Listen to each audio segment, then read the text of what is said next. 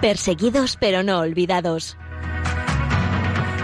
Un programa de la Fundación Pontificia Ayuda a la Iglesia Necesitada.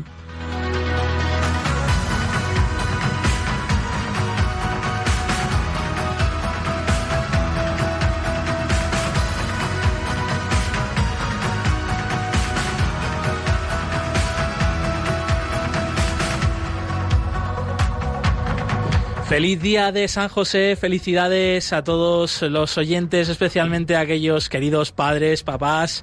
Hoy es eh, vuestro día, también a los Josés, Pepes, Pepas, Josefas, María Josés. Hoy es un gran día, un día para felicitarnos porque celebramos a San José, esposo de la Virgen, de la Virgen María, padre adoptivo de Jesús y un gran ejemplo para todos los cristianos. Él como hombre justo, también eh, a él le encomendamos a la iglesia pobre y perseguida alrededor del mundo. Recordamos en su propia vida, ¿no? Como él protegió también al niño Jesús, fue su custodio en medio de aquella prueba y cuidó de él cuando su exilio a Egipto, perseguido por Herodes. Pues bien, a San José encomendamos el programa de hoy, encomendamos todos los temas que vamos a tratar a continuación, eh, todos los temas que tienen que ver con la iglesia pobre y perseguida alrededor del mundo.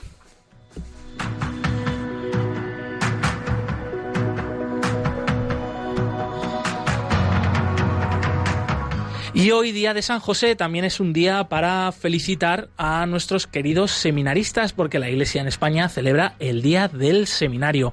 Una jornada especial para acercarnos a esta realidad de la vocación al sacerdocio de tantos y tantos jóvenes y no tan jóvenes que en nuestra iglesia local, en nuestra iglesia de España, han dicho un sí al Señor con generosidad para ser eh, los futuros pastores de nuestra iglesia.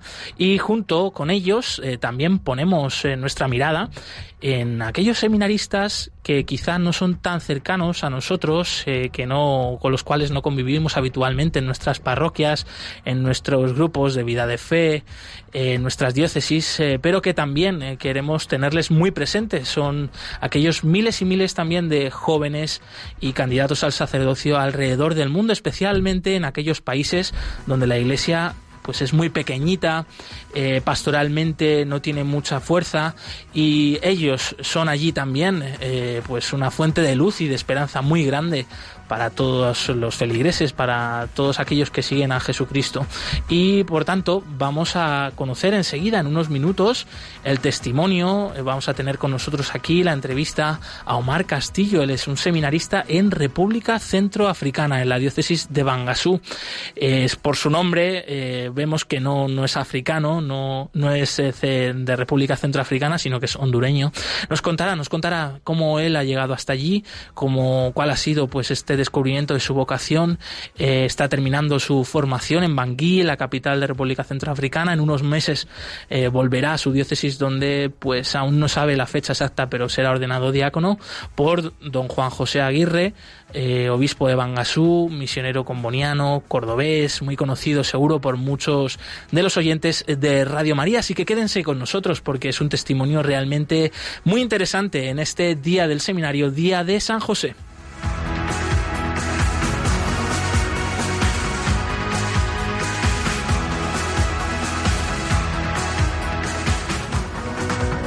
Buenos días, eh, Nieves Barrera, compañera del Departamento de Promoción de Ayuda a la Iglesia Necesitada. De nuevo te tenemos aquí con nosotros. Sí, José, buenos días. Ya os echaba de menos yo. Que la semana pasada estuviste fuera. Efectivamente, estuve. Y además en un lugar muy especial. En un lugar en el que pedí por todos. estuve en Santiago de Compostela, dándole un abrazo al santo por todos vosotros. Qué bueno, qué bueno. Sabemos que él se acuerda siempre de los oyentes de Radio María y también de aquellos que siguen perseguidos pero no olvidados. Te echamos de menos, ¿eh? pero una alegría tenerte aquí. Muchas gracias. Eh, también saludamos a Javier Esquina en los controles, amigo. Hola, buenos días y feliz día al Padre, feliz día a ti también. Muchas gracias, muchas gracias Javier y un saludo también a Juve que le tenemos, aquí. al lado, sí. Estupendo amigo, bienvenido. Bien, eh, pues a continuación también escucharemos las palabras del Papa Francisco en el pasado Ángelus en el cual recordó a las víctimas de los recientes atentados en Nueva Zelanda contra dos mezquitas en las cual en los cuales pues murieron 50 personas y decenas de heridos. El Papa Francisco les ha tenido también muy presentes presentes en este pasado rezo del Ángelus eh, el pasado domingo en la Plaza de San Pedro del Vaticano. También te traemos un testimonio desde Nigeria de parte de una viuda cuyo marido fue asesinado por el grupo yihadista Boko Haram en Nigeria y fue asesinado por el hecho de ser cristiano y nos contará también la fortaleza de su fe que le da esperanzas a día de hoy para salir adelante. También te contamos eh, la agenda de los próximos eventos de ayuda a la Iglesia necesitada y como siempre la actualidad de la Iglesia pobre y perseguida en el mundo. Son las 11 y 6 minutos, las 10 y 6 minutos en las Islas Canarias. Estás escuchando Perseguidos pero no olvidados, aquí por supuesto, en Radio María.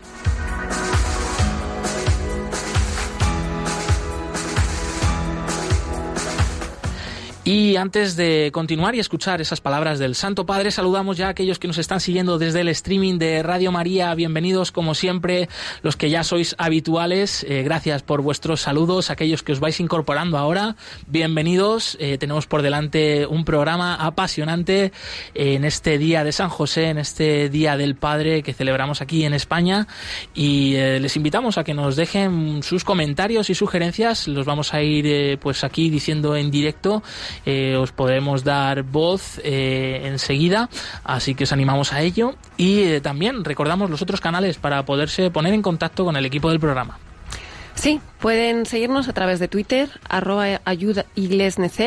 También nos pueden dejar los comentarios con el hashtag almohadilla no les olvides o nos pueden seguir en Facebook Ayuda a la Iglesia Necesitada y nos pueden dejar sus comentarios en el correo del programa perseguidos pero no olvidados radiomaria.es y en Instagram somos Ayuda a Iglesia Necesitada.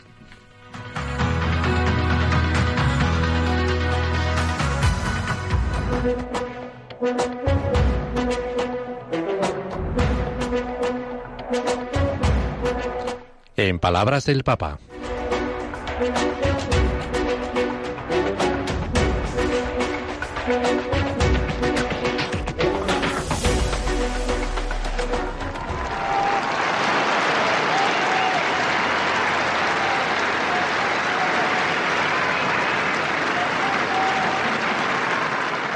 Cari fratelli e sorelle, queridos hermanos y hermanas, in questi giorni al dolore per le guerre e i conflitti che non cessano di affliggere tutta l'umanità, En estos días, al dolor por las guerras y los conflictos que no dejan de afligir a la humanidad, se ha agregado el de las víctimas del horrible atentado contra dos mosqueas en Christchurch, en Nueva Zelanda. Prego per i morti e i feriti e loro familiari. Rezo por los muertos y los heridos y sus familiares. Estoy cerca a nuestros hermanos musulmanes y a toda esa comunidad. Renuevo la invitación a unirse con la oración y los gestos de paz para contrastar el odio y la violencia. Oremos juntos en silencio por nuestros hermanos musulmanes que han sido asesinados.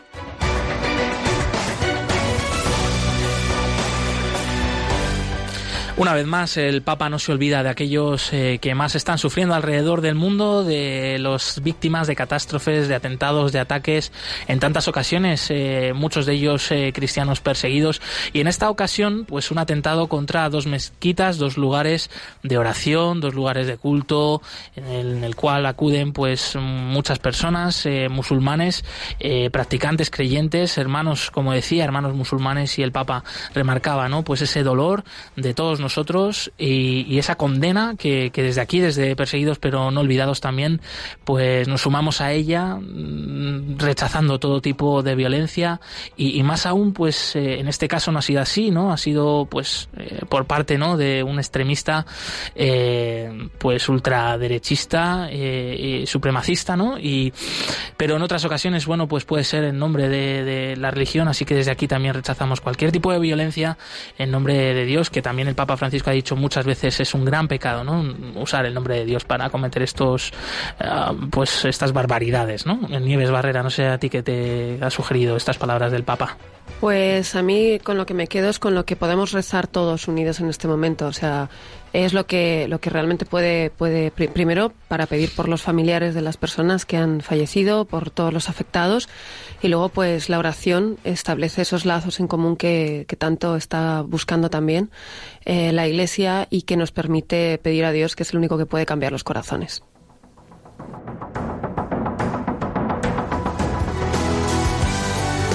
Los perseguidos de hoy son los santos de mañana. Padre Berenfried van Straten, fundador de Ayuda a la Iglesia Necesitada. Es el momento de la actualidad de la iglesia pobre y perseguida en el mundo, una realidad olvidada en tantas ocasiones, pero que aquí nosotros, eh, ellos, queremos que sean noticia.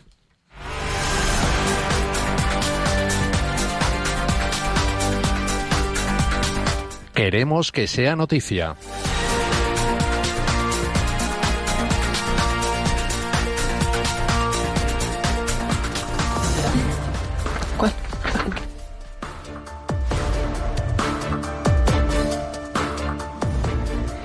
Ayuda a la Iglesia necesitada, ayuda a las familias cristianas de Siria con 308 proyectos de emergencia. El pasado viernes 15 de marzo se cumplió el octavo aniversario del inicio de la guerra de Siria. Por ello, la Fundación Pontificia Ayuda a la Iglesia Necesitada ha hecho un llamamiento ante la situación de emergencia en la que aún se encuentra el país y, en particular, las más de 127.000 familias cristianas registradas. La guerra de Siria ha supuesto la mayor catástrofe humanitaria desde la Segunda Guerra Mundial, según datos internacionales, con 12 millones de refugiados y desplazados internos fuera de sus casas. Los cristianos de Siria ahora solo representan el 3% de la población cuando antes de la guerra eran el 10% y han sufrido, además de las consecuencias de la contienda y el embargo, la persecución religiosa por parte de los grupos yihadistas que han tomado parte en el conflicto.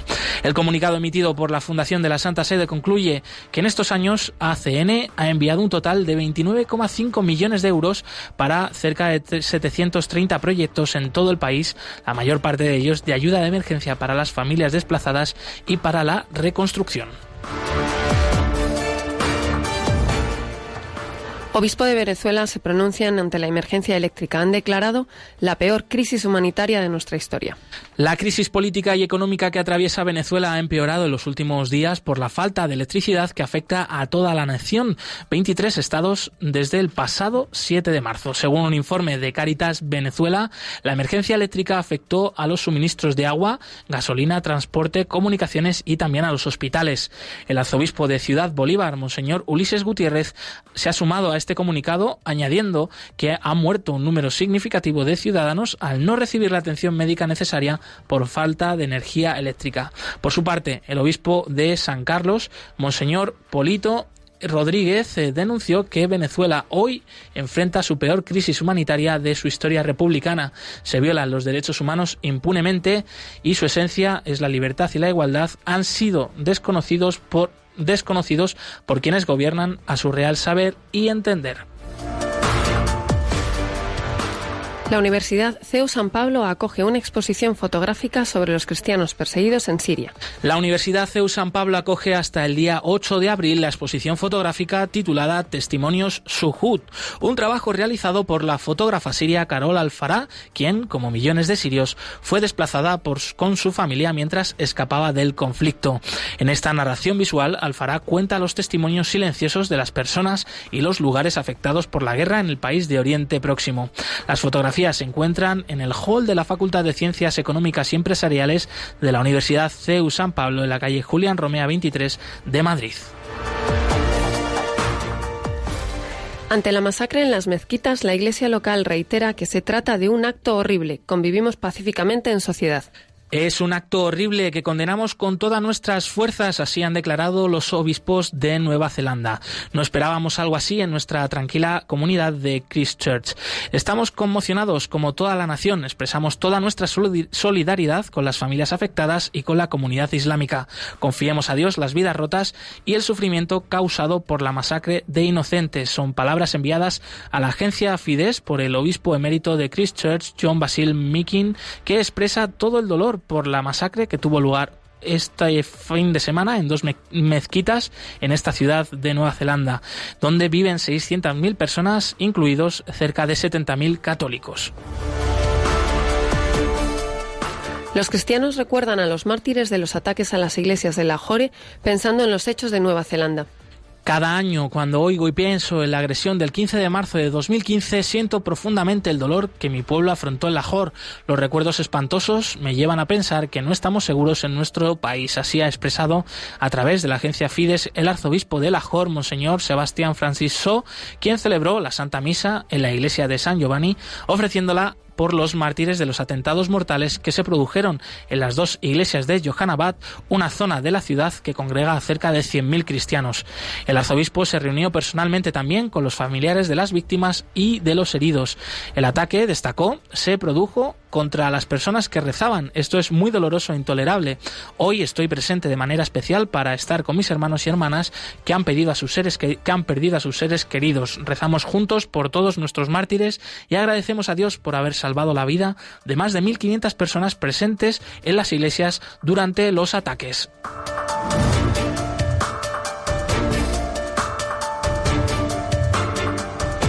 Hasta aquí la actualidad de esta semana referida a la iglesia pobre y perseguida alrededor del mundo. Pueden seguir conectados con la información a través de la web ayuda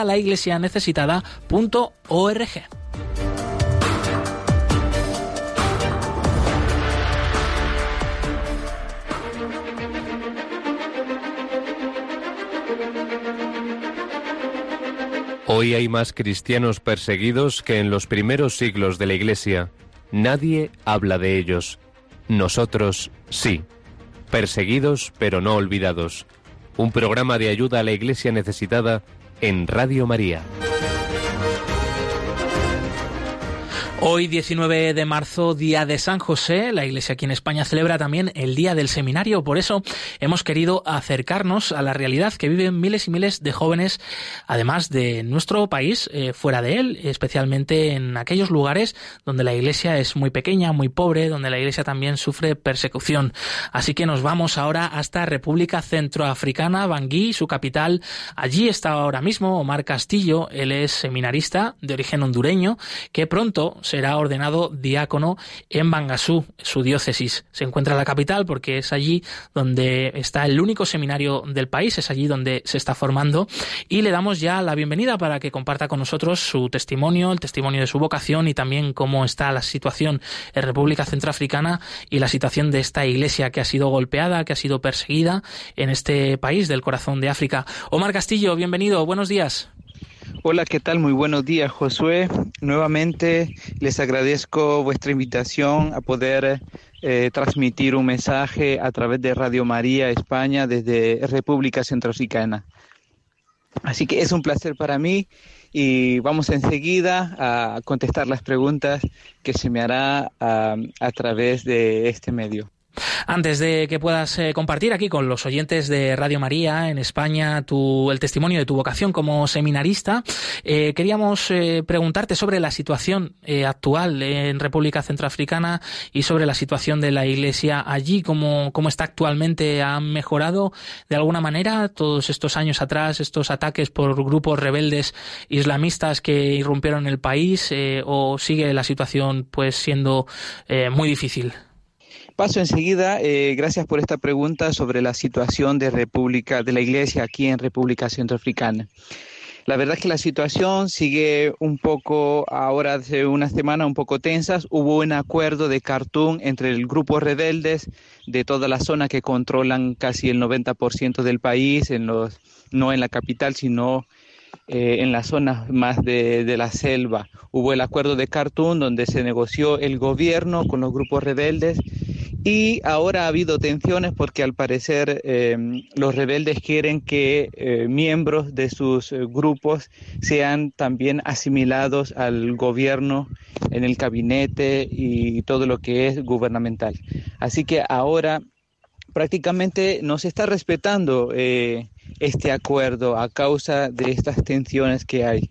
Así que la situación sigue un poco tensa en el país. Y a pesar de todo, de este acuerdo que hubo, la situación sigue igual en la mayor parte del país. Las escuelas que no marchan, algunos liceos muy pocos y los centros de salud. Hay zonas en las que prácticamente el gobierno no tiene presencia, los caminos se han, la selva se los ha tragado prácticamente, algunos lugares no llegan provisión, algunas zonas que tienen eh, fronteras con el Chad, con Camerún, se abastecen de otros países, pero nada les llega de la capital. Así que la situación desde el punto de vista económico sigue en crisis.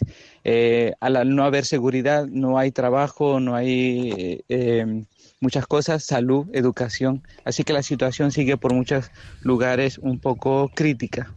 Nosotros aquí en época de, pues pre-campaña electoral preocupados pues eh, por cosas que, que, al final son tan eh, superficiales, tan secundarias, Omar, y lo que estáis allí viviendo, qué pena que no, que no se conozca más, que, que no se oiga esto más habitualmente. Eh, tú eres de origen hondureño, lo hemos comentado antes, llegaste a República Centroafricana haciendo una experiencia de misión y después te has quedado. esto es ya de por sí algo que llama mucho la atención, pero cuéntanos cómo has terminado siendo seminarista en República Centroafricana y futuro sacerdote de la diócesis de Bangasú. Yo estoy terminando mis estudios, eh, respondo esta pregunta, ya en dos, tres meses estoy saliendo del seminario y la verdad que he terminado con una experiencia muy rica y muy llena desde el punto de vista existencial. Aquí en el seminario, en el 2015-2014, eh, es un seminario muy grande, pero te cuento, Josué, que en una época donde hubo aquí mismo en la capital, que hubieron ataques en algunos eh, barrios, mucha gente se refugió aquí en el seminario. Estuvimos uh, más o menos entre 5.000 a 10.000 eh, refugiados que se les albergó aquí en el seminario. Así que te imaginarás que había muchísima gente, a veces había muchísimo ruido, eh, recibíamos clases y la gente, eh, prácticamente eh, el seminario se convirtió en un, en un barrio fue una experiencia muy rica porque había también muchos niños pobres, así que recibíamos cursos y a la vez hacíamos la pastoral. Así que fue algo muy duro vivir, pero también fue una experiencia que nos enriqueció. Y previamente a esta experiencia tuya de formación en República Centroafricana, eh, ¿cómo descubriste tu vocación? Eh, no sé, algún detalle que, que, te hizo pues ver que efectivamente pues Dios te estaba llamando a ser sacerdote de su iglesia. Fue de, eh, una de las cosas que me ayudaron mucho a descubrir mi vocación como sacerdote también fue la llamada a la misión. Empecé desde muy joven, a los 15, a los 15 años, a los 16 años, a hacer experiencias misioneras.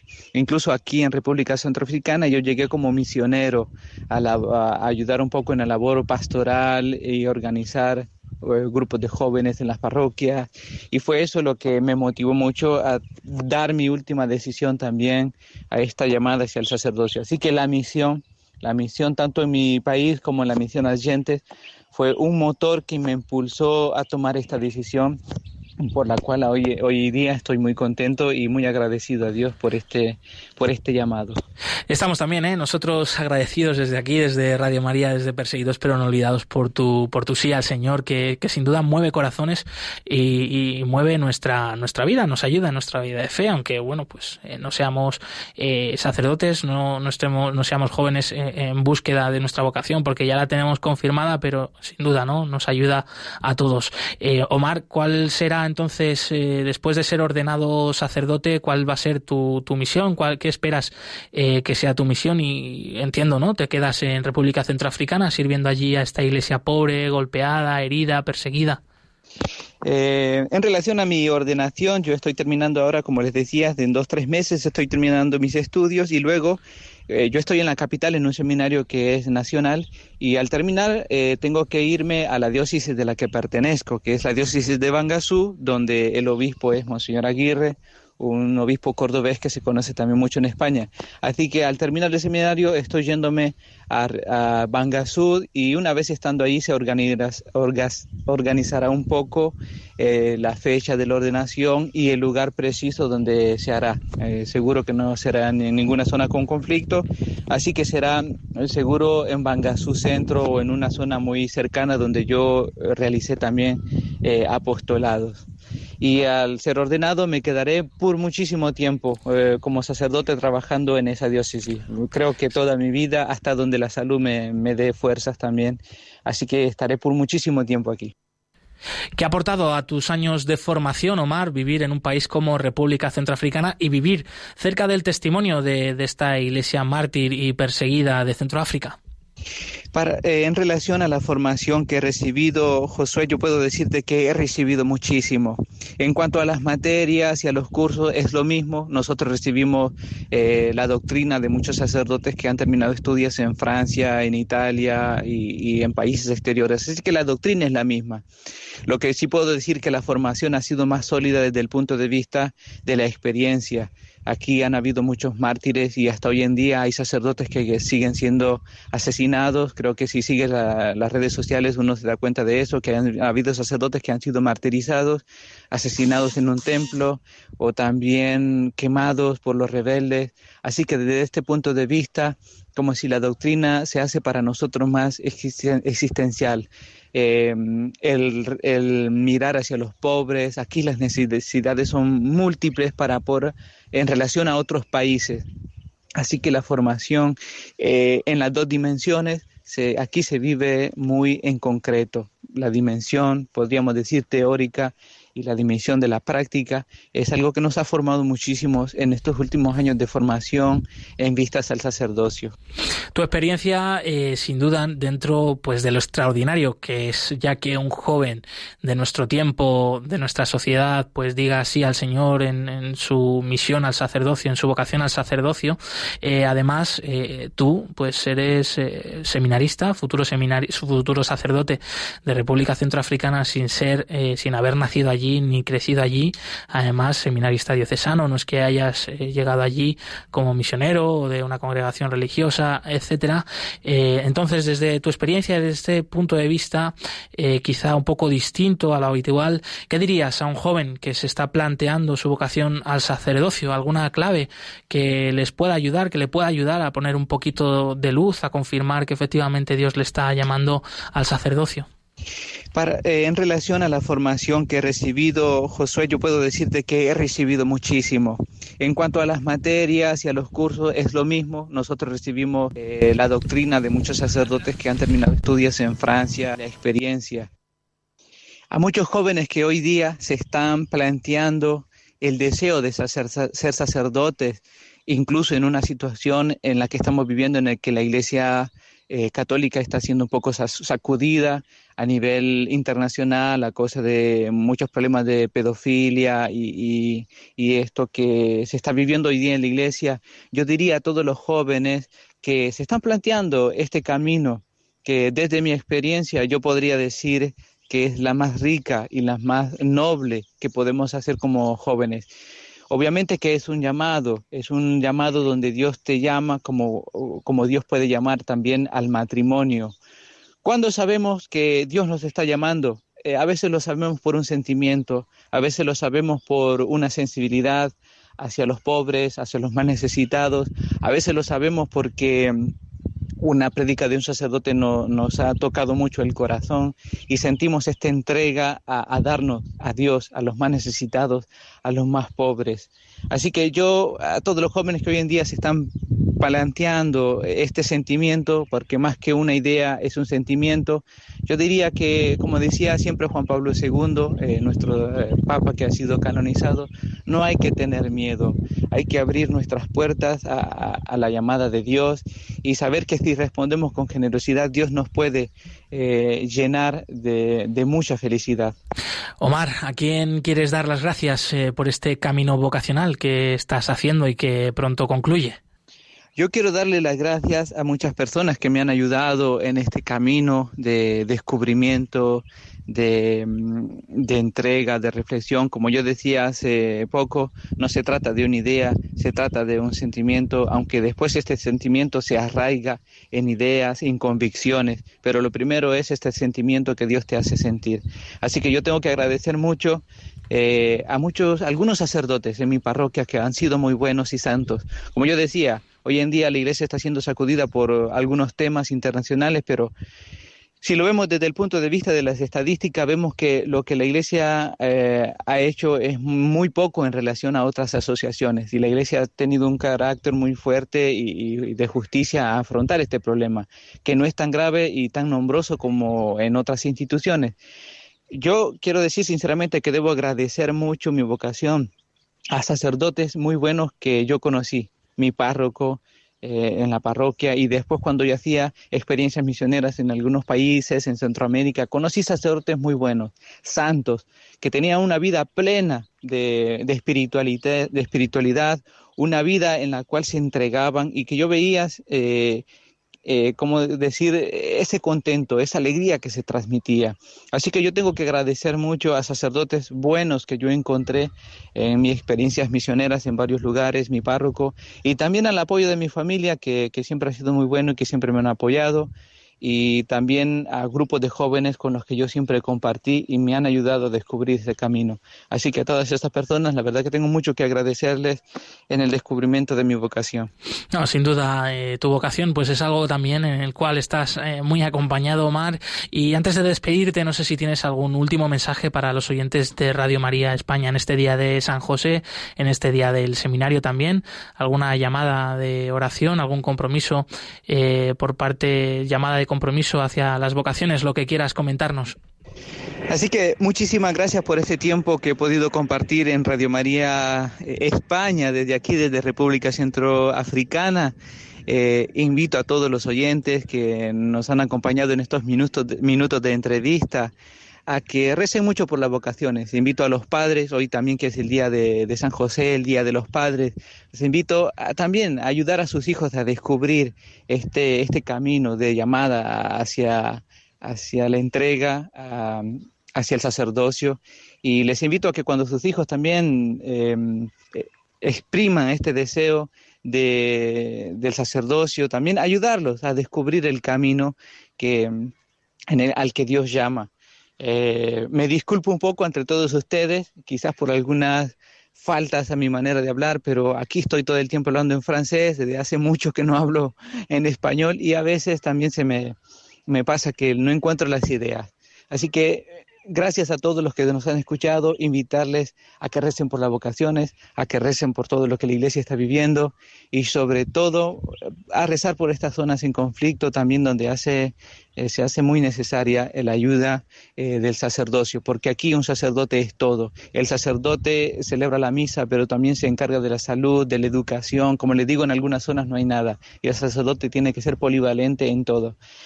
Gracias a todos los que nos han escuchado, gracias a ustedes, eh, Radio María, Josué, por la invitación, por esta entrevista que también me ha ayudado a, a expresar todo lo que siento. Muchísimas gracias a ustedes. Disculpas, disculpas aceptadas, claro que sí, Omar. Eh, te agradecemos una vez más eh, el haber compartido aquí tu testimonio. Eh, por supuesto, te tenemos muy presente en nuestras oraciones y un saludo grande a tus obispos, a don, don Juan José Aguirre y a don Jesús Sanz, su obispo auxiliar, ambos obispos españoles de la diócesis de Bangasú en República Centroafricana, que les tenemos también muy presentes. Un fuerte abrazo, Omar Castillo, seminarista de la diócesis de Bangasú en República Centroafricana. ¿Quién soy yo para señalar a aquel que ha caído y beber esta copa de ignorancia? ¿Quién soy yo para criticar a aquel que está perdido? Si alguna vez yo estuve allí, dame una razón para ser leña de ese árbol caído, una razón para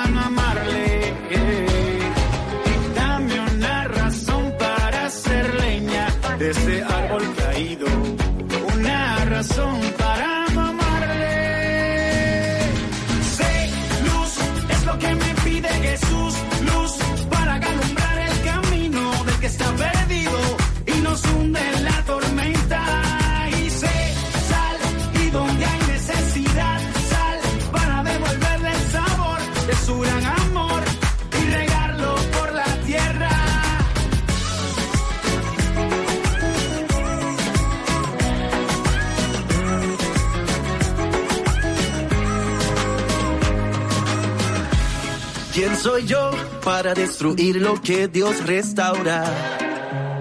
y olvidar su misericordia.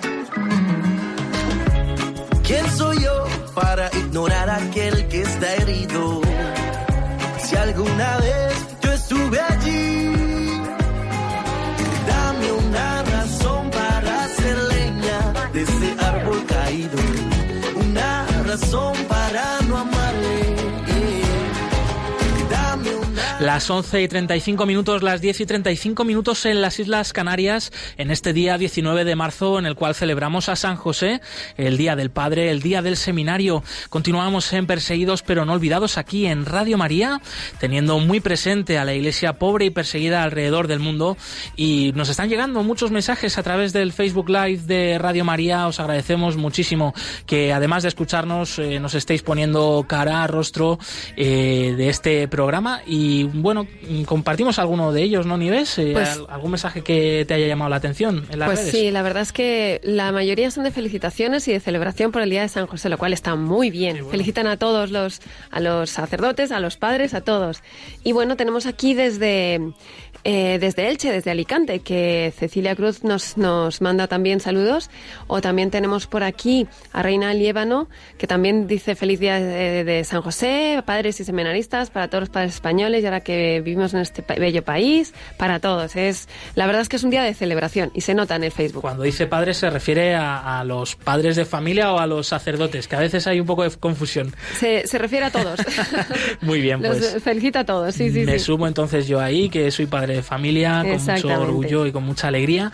Y recordamos que también nos pueden eh, seguir en, en Twitter, arroba ayuda igles neces, en Instagram ayuda la iglesia necesitada, y por supuesto en el correo del programa perseguidos pero no olvidados, arroba radiomaria.es. En allí nos pueden dejar vuestros comentarios, sugerencias, intenciones de oración, y nosotros encantados de poderlas comentar aquí en directo en nuestro programa. por la tierra.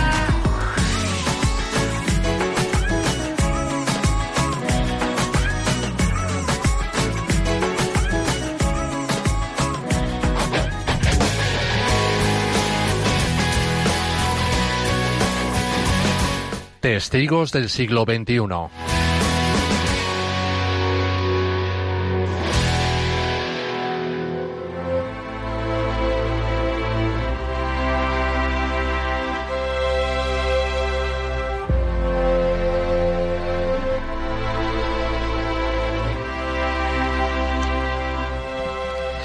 Catherine Ibrahim vive en un campo de desplazados gestionado por la diócesis católica de Maiduguri, en el estado de Borno, al noreste de Nigeria.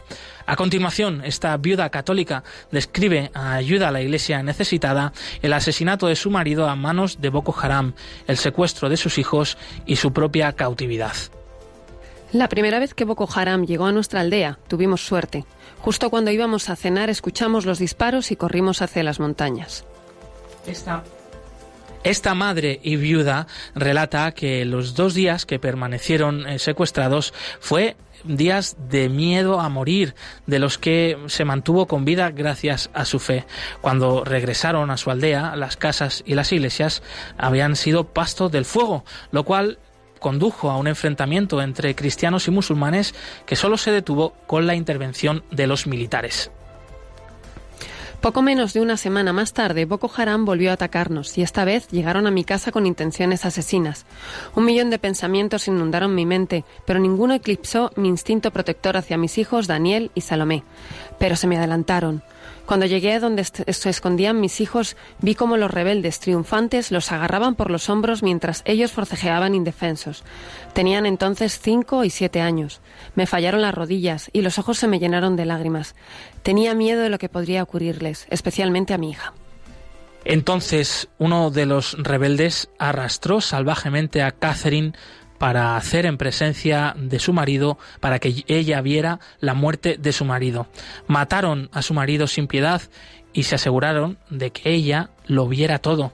Desde entonces dice que no puede olvidar el miedo de sus ojos y no quiere decir nada más. Dice que odia recordar esa situación. Entre tanto se llevaron a mis hijos. Mi instinto maternal se rebeló. Me habían quitado a mi marido. No iba a permitir que se llevara también los frutos de nuestro amor. Sin ellos estaría muerta. Pero el viaje entonces era demasiado arriesgado y terminé en Yola, la capital del estado, donde permanecí durante seis meses con horribles pesadillas de la lucha de mis hijos. Alrededor de mayo de 2014 escuché que los militares habían reconquistado Worza. Vi, fui en su busca, pero no conseguí que un vehículo me llevara a Angosh, donde me dijeron que estaban. Así que hice el camino a pie, lo que me llevó un día entero. Por el camino vi enfrentamientos entre los soldados y Boko Haram, pero nada peor de lo que había visto. Yo simplemente los evitaba y tomaba caminos seguros. Catherine Ibrahim cuenta que entonces, cuando llegó a Engose, fue capturada. Ella aceptó su situación de buen grado, pero no podía dejar de pensar en que estaba cerca de sus hijos y, sin embargo, no podía estar con ellos. Esa fue la primera vez en su vida, dice, que reconoció conscientemente la presencia de Dios, pero ahora dice que mientras habla en conversaciones con ayuda a la iglesia necesitada, se da cuenta de que siempre Dios ha estado allí, incluso también cuando la torturaron con todo tipo de objetos y no pararon hasta hacer la sangre. Dice que la dieron muchas palizas, pero que ella mantuvo su fe y así ha continuado hasta el día de hoy. Mi suegra me cuidó hasta que recuperé la salud. Han pasado cuatro años desde mi liberación, pero las manos todavía no me obedecen del todo. Desde que llegué aquí, la Iglesia me ha ayudado en mi tratamiento. Me llevaron a la Catedral de San Patricio desde el Hospital de Maiduguri y un administrador de la catedral me llevó al hospital privado donde hice fisioterapia durante seis meses. Tres años más tarde, el 2 de marzo de 2017, me reuní con mis hijos en Maiduguri. Después de un combate con Boko Haram en Gosh, los soldados los habían rescatado. Ahora, me vuelvo, ahora que vuelvo a estar con mis hijos y mi suegra, mi alegría no tiene límites pero la muerte de mi esposo, el tener que presenciarla, me perseguirá para siempre.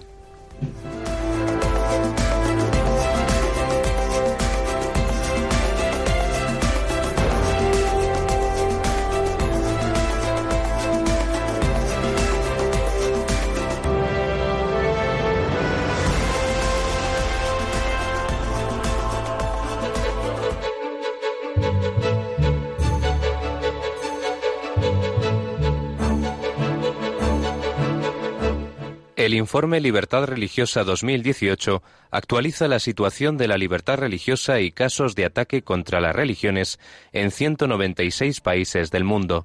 No seamos indiferentes ante una realidad que afecta a millones de personas en los cinco continentes, especialmente a los cristianos en China, Irak o Nigeria. Conoce cuál es la situación de este derecho a través del informe Libertad Religiosa 2018 que edita Ayuda a la Iglesia Necesitada.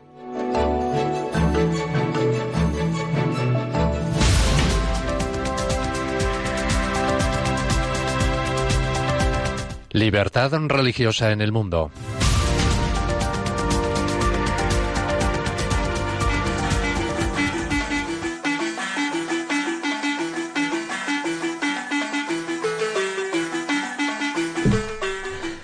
La nueva Constitución de la República Centroafricana se aprobó en el referéndum el 13 de diciembre de 2015 y se promulgó el, el 30 de marzo de 2016. Esta constitución puso fin a la transición política que siguió a la crisis devastada por el violento golpe de Estado de los, rebeldes de, los rebeldes de Seleca en marzo de 2013 y sustituye a la Carta de Transición por la que se rigió el país desde julio de 2013. El preámbulo de la nueva Constitución reconoce la diversidad religiosa y cultural del pueblo centroafricano. El artículo 8 garantiza la libertad de conciencia y de reunión y el libre ejercicio de las creencias y prohíbe toda forma de fundamentalismo religioso e intolerancia. El artículo 18 proclama el carácter laico del Estado. El 6 de septiembre de 2016, la República Centroafricana firmó un acuerdo marco equivalente a un concordato con la Santa Sede. Todos los grupos religiosos, excepto los que practican las religiones tradicionales, deben registrarse en el registro del Ministerio de Interior y Seguridad Pública. El registro puede ser denegado si se considera que el grupo constituye una amenaza para la moral pública y o la paz social. El personal expatriado que trabaja con organizaciones religiosas puede renovar con facilidad los permisos de residencia. Durante los últimos años han estado llegando a la República Centroafricana nuevos grupos religiosos, especialmente iglesias pentecostales o de cristianos renacidos, que celebran sus servicios religiosos sin la menor dificultad. La enseñanza religiosa no es obligatoria, pero sí se ofrece en la mayor parte de los colegios. Y las principales festividades religiosas son las cristianas, como el Viernes Santo, Pascua, la Ascensión, la Asunción de Nuestra Señora, y también las principales festividades musulmanas, como el Eid al-Fitr y Eid al-Kabir.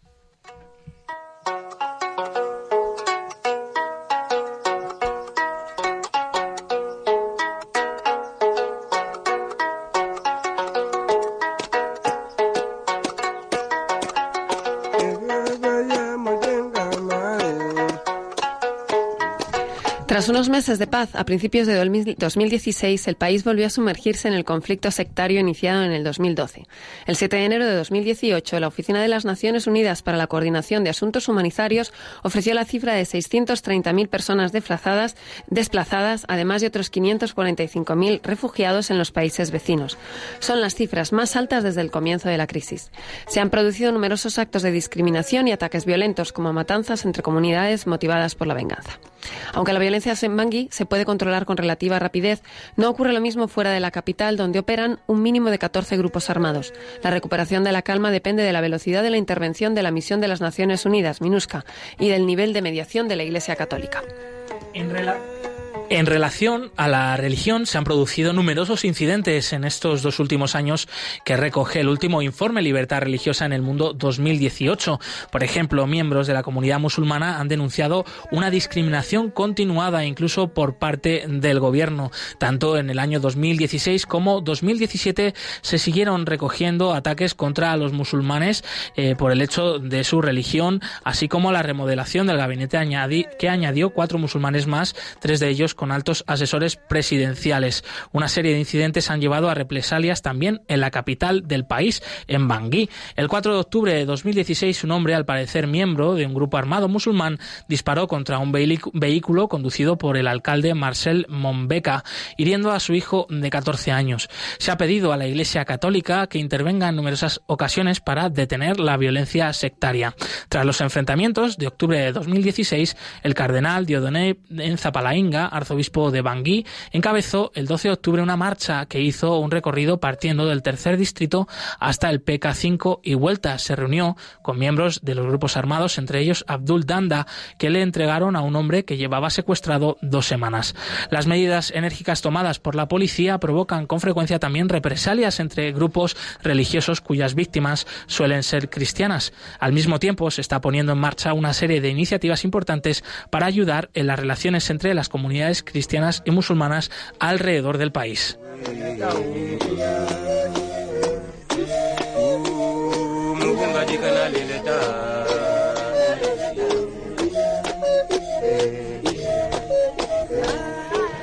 Fuera de Bangui las cosas son distintas. Durante los años 2016 y 2017 y los primeros meses del 18, la mayor parte del país sufrió la fuerte violencia en la que están implicados 14 grupos armados, algunos de ellos animistas, que participan en la lucha sectaria.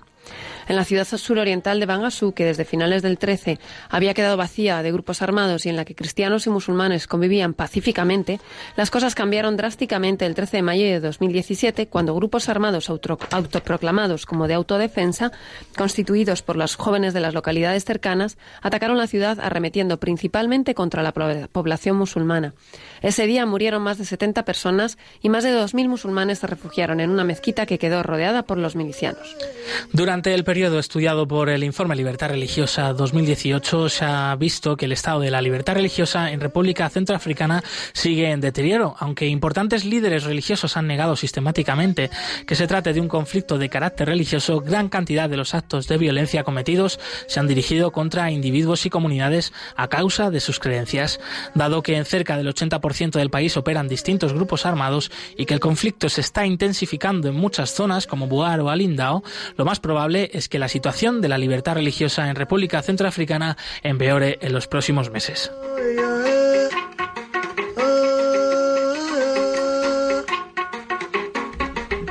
Pueden consultar el informe completo sobre la libertad religiosa en República Centroafricana y en cualquier otro país del mundo en la web ayudalaiglesianecesitada.org. la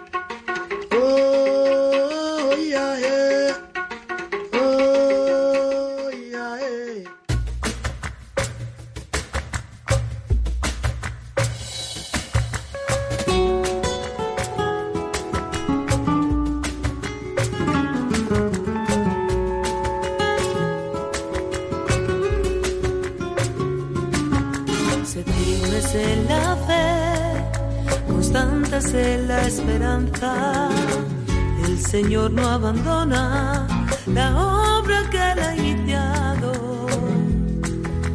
Mirad los lirios del campo, mirad los pájaros del cielo.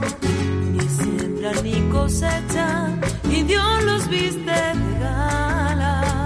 Las 11 y 50 minutos, las 10 y 50 minutos en las Islas Canarias. Continuamos aquí en Perseguidos pero no olvidados con el equipo de ayuda a la Iglesia necesitada en un programa que acerca la realidad de la Iglesia pobre y perseguida alrededor del mundo. Y es el momento ahora mismo de ver la agenda de los próximos eventos de la Fundación Pontificia alrededor de España.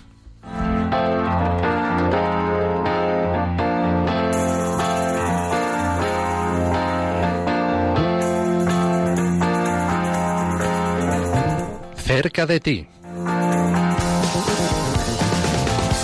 Y en esta semana se van a celebrar las presentaciones del informe Libertad Religiosa eh, en el mundo en distintas diócesis de España. Así que pasamos ya a saludar a Carlos Tortosa, responsable de promoción de la zona norte de España y eh, que va a estar presente en algunas de estas presentaciones, en concreto en Logroño, en Pamplona, creo que también en Zaragoza. Carlos, bienvenido. ¿Me puedes confirmar este dato?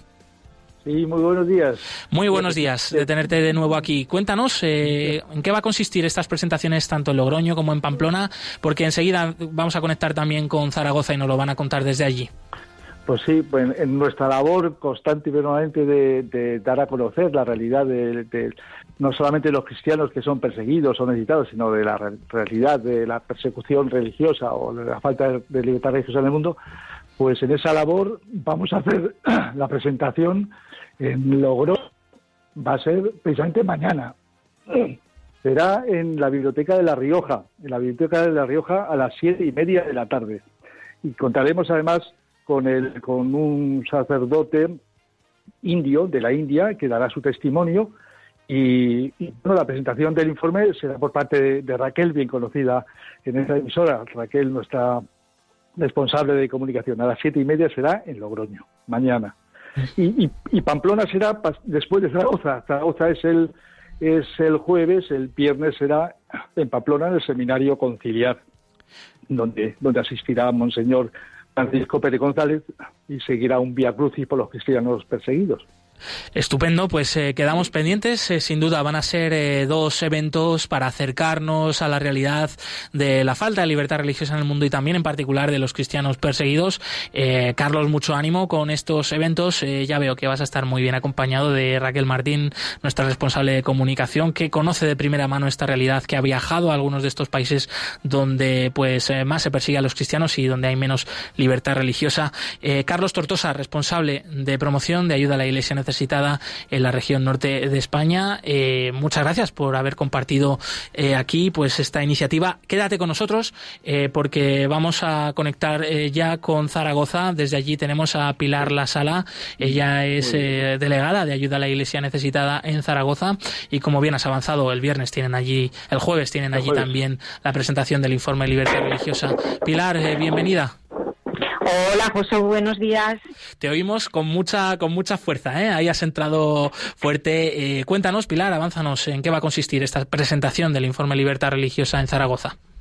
Sí, bueno, lo primero decir que la presentación del informe de libertad religiosa es el acto central de la semana por la Iglesia perseguida que estamos celebrando aquí en Zaragoza a nivel diocesano. Por primera vez ha sido muy importante para todos nosotros Em, de distintas maneras. Eh, empezamos con un Vía Crucis el viernes que presidió el arzobispo don Vicente por los cristianos perseguidos y ya el acto central va a ser la presentación de este informe, que va a tener lugar pues el jueves, como habéis dicho, eh, este jueves a las 7 de la tarde en el patio de la Infanta, que es en el edificio de Ibercaja, un sitio precioso para, bueno, para la magnitud y la importancia que va a tener este, esta presentación. Pilar, esperemos que también eh, pues mucha gente acuda a este evento. Enhorabuena eh, por eh, esta semana por la Iglesia perseguida a nivel diocesano allí en Zaragoza. No sé si quieres añadir algo más. Bueno, decir que la presentación de este informe no es solo para creyentes, que invitamos a todos los zaragozanos a los que, que vengan, ¿no? A todo el que le importe el derecho a la libertad eh, pues como un derecho fundamental de la persona, todos invitados y que, acuda mucha gente. Eh, aquellos que nos están escuchando, para más información pueden visitar la web ayuda a la iglesia necesitada.org. Allí tienen todos los datos de nuevo de estos eh, de estas presentaciones del informe Libertad Religiosa que recordamos que también se presentará en Sevilla el próximo viernes. Carlos Pilar, muchas gracias por haber compartido con nosotros este ratito del programa. Un fuerte abrazo. Gracias a ti. Hasta pronto. Adiós, un abrazo. Adiós.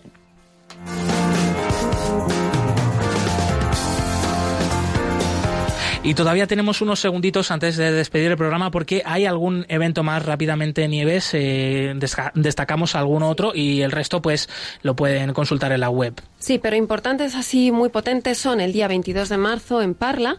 Tenemos una, una noche de los testigos en la parroquia de Nuestra Señora de la Asunción, en la que va a haber un testimonio en vivo. Yo recomiendo a la gente que vaya a verlo. Estará, asistirá el señor obispo de Getafe, don Ginés, y, mm, y estaremos allí presentes con un testimonio que merece la pena escuchar de cómo estos cristianos viven en los países perseguidos.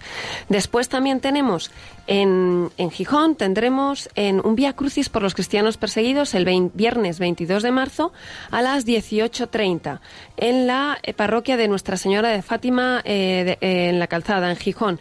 Importante en esta cuaresma rezar por ellos y darnos cuenta de la suerte que tenemos aquí, ¿no? Sí, no podíamos irnos del programa sin recordar esto, que nos lo ha pedido además José María, nuestro delegado de ayuda a la Iglesia necesitada en Asturias. Una última cosa. Una última cosa es para los que estamos en Madrid, que tenemos una, hora, una semana de oración por los cristianos perseguidos en la parroquia de Nuestra Señora de la Peña y San Felipe Neri, en calle Puerto de Canfranc 19, en la que habrá una vigilia de oración, un Vía Crucis, una hora santa por los cristianos perseguidos y está la exposición fotográfica que merece la pena visitar. Bueno, pues hasta aquí el programa de hoy se nos acaba el tiempo. Sí, Nieves Barrera, compañera del Departamento de Promoción de Ayuda a la Iglesia Necesitada, gracias por haber compartido con nosotros una vez más. Muchas gracias a vosotros y quería felicitar especialmente a todos los padres, que gracias a ellos estamos aquí. Y a tu papi. A mi papi especialmente, que lo adoro y que pues gracias por estar siempre luchando por todos nosotros. Javier Esquina de los controles junto a nuestro compañero Juve. Un fuerte abrazo, gracias. Continúa aquí la programación con el rezo del Ángelus. Nos volvemos a ver y escuchar el próximo martes 26 de marzo. Hablaremos sobre Marruecos y la próxima visita del Papa Francisco a este país, vecino nuestro, del cual no se para nada una franja de mar, eh, pero del cual pues eh, también tenemos culturas muy distintas. Nos vemos eh, movidos por el amor de Cristo al servicio de la Iglesia que sufre. Un fuerte abrazo y hasta pronto.